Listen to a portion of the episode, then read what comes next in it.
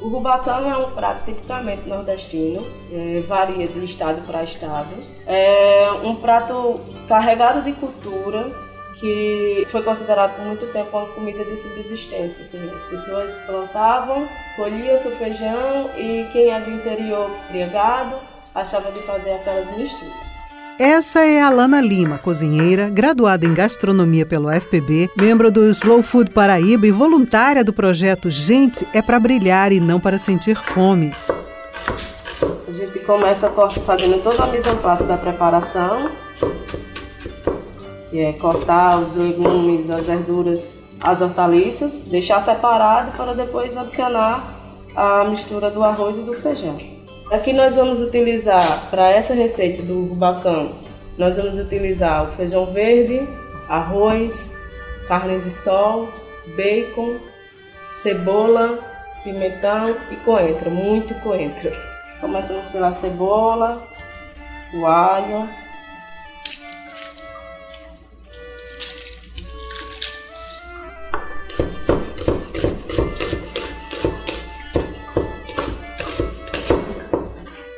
eu vou cortar em cubos pequenos para que ele não se sobressaia ao tamanho do feijão. Ele tem que ser todo proporcional à mistura que você vai utilizar. O queijo ele dá uma característica toda especial para o bacão. Além de adicionar sabor também, ele dá cremosidade.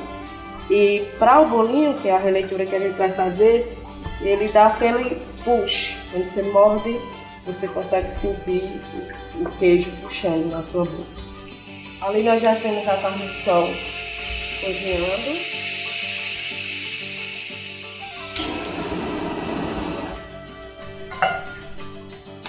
A gente começa refogando o bacon para ele soltar gordura e consequentemente sabor.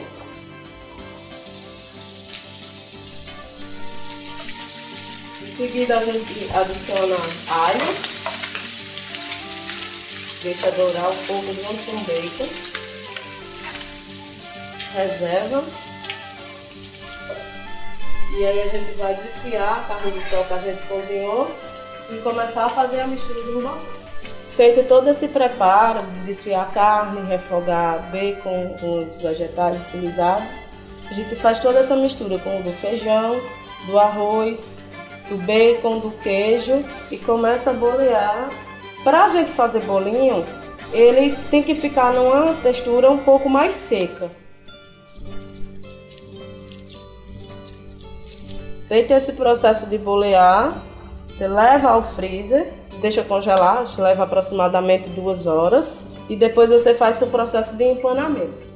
Liga a fritadeira, sua panela com óleo quente a 180 graus espera esquentar e depois conclui o processo.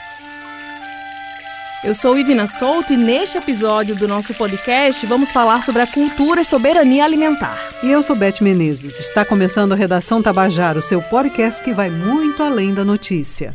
Prontinho. Essa aqui é a releitura do rubacão transformada em bolinho.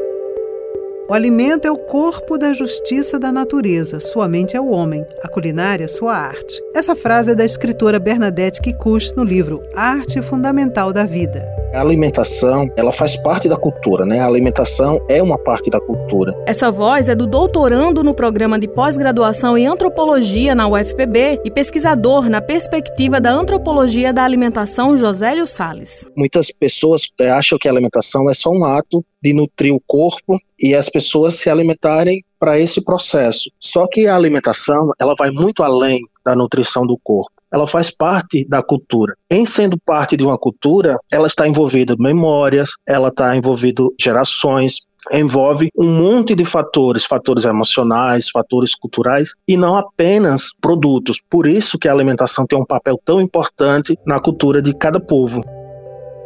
Comer é também ato social, cultural e político, e por isso vale destacar que a alimentação é um fator que engloba a identidade de cada região ou país. A alimentação hoje define o destino da humanidade, não só como meio de sobrevivência, mas também de preservação de uma cultura local. Eu fiquei impressionada com a quantidade de ingredientes regionais maravilhosos disponíveis o ano inteiro. E aí, quando eu fui montar o cardápio do Blue, que foi nosso primeiro restaurante em 2012, eu fiz como os franceses, né? Eu utilizei a técnica porque eu sou formada no Le Cordon Bleu, e fiz uma viagem por essa terra rica, utilizando a regionalidade dos ingredientes. Essa voz é da cozinheira profissional e empreendedora Lubianca Baltar.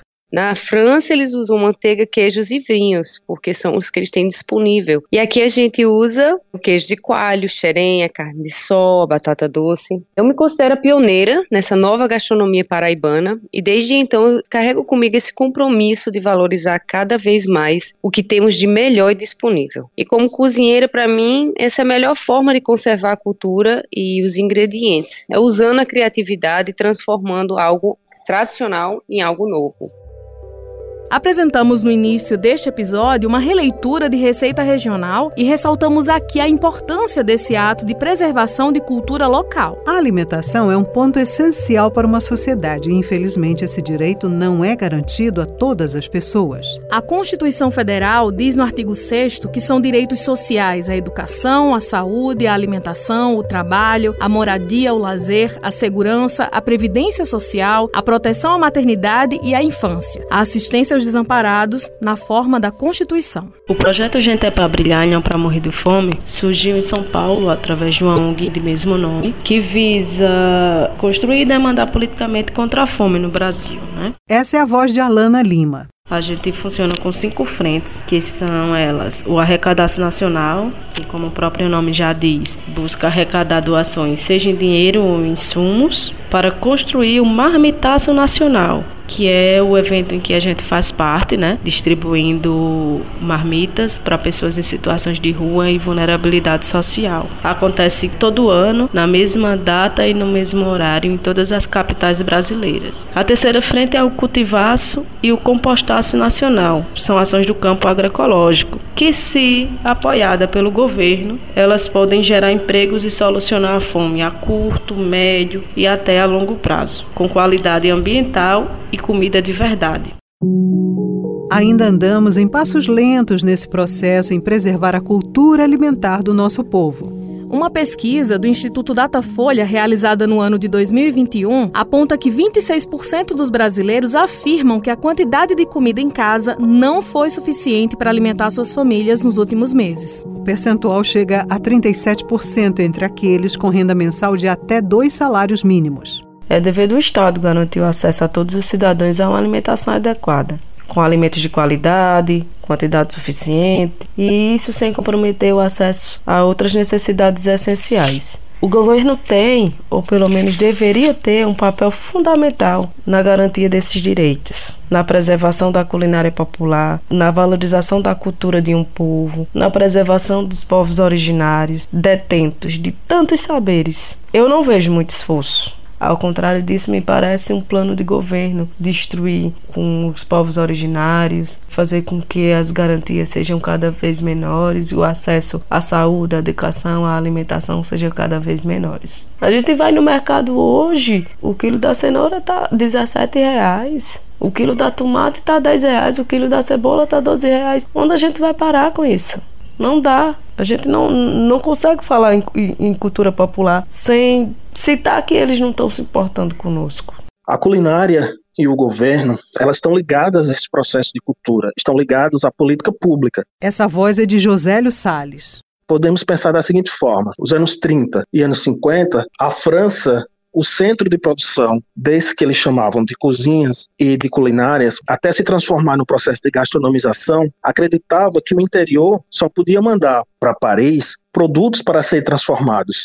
Não havia uma cozinha a ser respeitada no interior da França. Porém, com o processo do turismo, para a gente pensar, as pessoas iam da capital para o interior para conhecer a partir da transformação do automóvel. E o guia dizia: se você for para tal região, tem tal e tal comida para você comer que é interessante, é uma questão local. E as localidades, as províncias, aproveitam dessas potencialidades para divulgar a sua cozinha, a sua gastronomia. Logo, vai ter uma política pública do próprio governo em salvaguardar essas tradições gastronômicas, que até então não eram gastronomia, era cozinha regional e era culinária.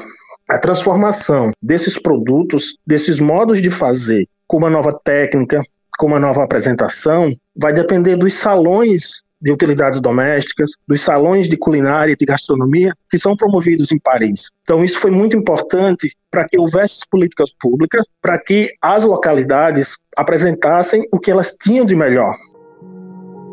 A cultura alimentar é a manifestação de um modo de vida. É uma síntese do conhecimento tradicional que é passado de geração a geração. Como é o caso do restaurante Rita de Chicó, localizado no Quilombo Caiana dos Crioulos, no município de Alagoa Grande, aqui na Paraíba. A gente trabalha mais os pratos tradicionais que vêm da nossa cultura. Essa é a voz de Nalva de Caiana, como é conhecida, quilombola, agrônoma, cozinheira e uma das lideranças políticas da região da nossa cultura quilombola, né, que a gente cresceu saboreando, comendo, que era os pratos que a minha avó, minha mãe fazia. Por exemplo, o 40, que é um tipo de cuscuz. É um dos pratos que até hoje as famílias quilombola se alimentam dele, principalmente no café da manhã. Então é um prato muito tradicional da nossa cultura quilombola. A galinha de capoeira, né, que aí como não tinha condições de comprar outro tipo de mistura e nós tínhamos a criação da galinha de capoeira.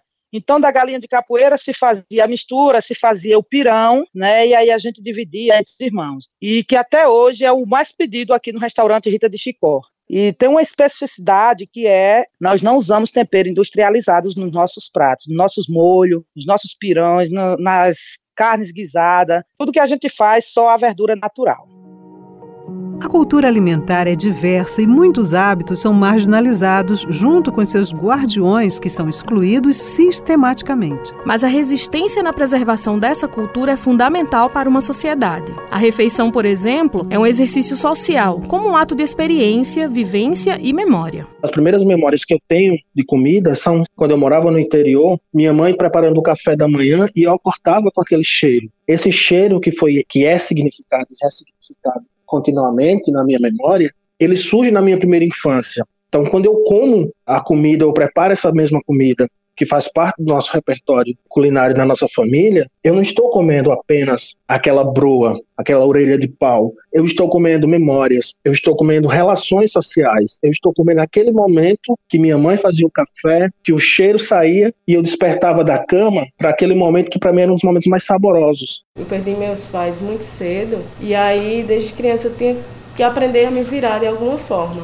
E aí quando eu comecei a estudar e entrei na faculdade, eu sentia muita dificuldade de me alimentar nos lugares. E aí eu comecei a, a pesquisar sobre o alimento, comecei a pesquisar sobre a regionalidade das coisas. Foi quando eu abandonei a engenharia para cursar gastronomia, porque eu tinha muita necessidade de comer coisas que fossem nossas, comer coisas que agradassem meu paladar.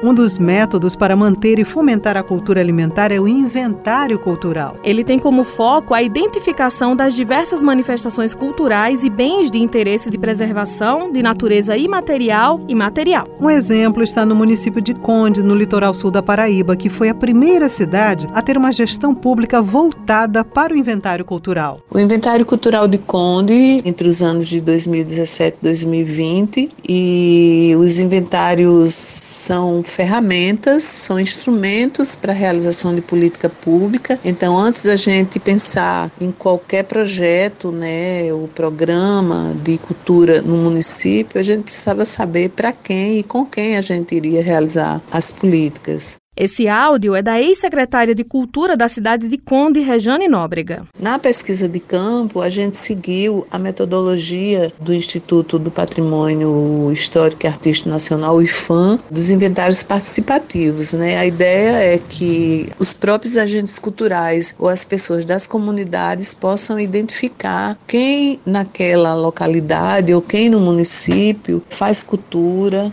a gente conseguiu inventariar, com base nas categorias do IFAM, lugares e edificações, celebrações, eventos e festas, formas de expressão, pessoas de referência, ofícios, saberes e técnicas, que é nessa categoria que estão inseridos, inseridas as pessoas, os agentes culturais do município que trabalham com a questão do alimento, né, da cultura alimentar. O inventário resultou num e-book que se encontra no site do Instituto Federal da Paraíba, que foi nosso parceiro, e também tem uma publicação impressa, um livro, foram alguns 100 exemplares, foram distribuídos em espaços públicos, como biblioteca, o próprio IFAM, IFAEP, então órgãos que possam estar é, reproduzindo, né, ajudando a reproduzir a ideia em outras localidades.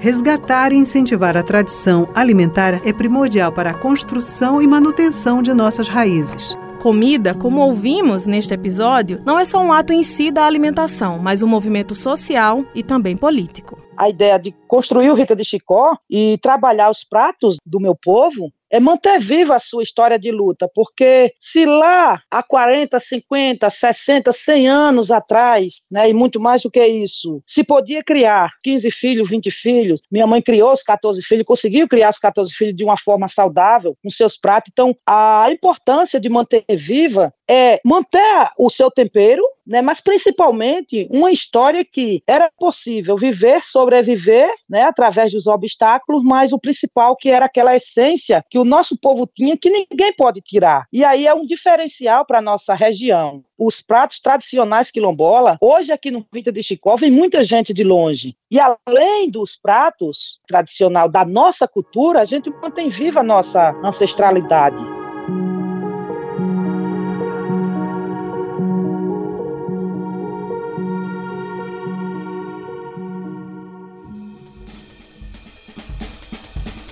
O Redação Tabajara teve a apresentação de Ivina Souto e Bete Menezes. Produção Tamires Máximo, Andresa Rodrigues, Ana Clara Cordeiro e João Lira. Entrevistas Ivina Souto, Matheus Silomar e João Lira. Roteirização Matheus Silomar e Ana Clara Cordeiro. Revisão Ivina Souto e João Lira. Direção, edição e sonorização João Lira. Supervisão do gerente de jornalismo Marcos Tomás. Participação especial da cozinheira profissional e empreendedora Lubianca Baltar da graduada em gastronomia pela UFPB, membro do Slow Food Paraíba e voluntária do projeto Gente é para brilhar e não para sentir fome, Alana Lima.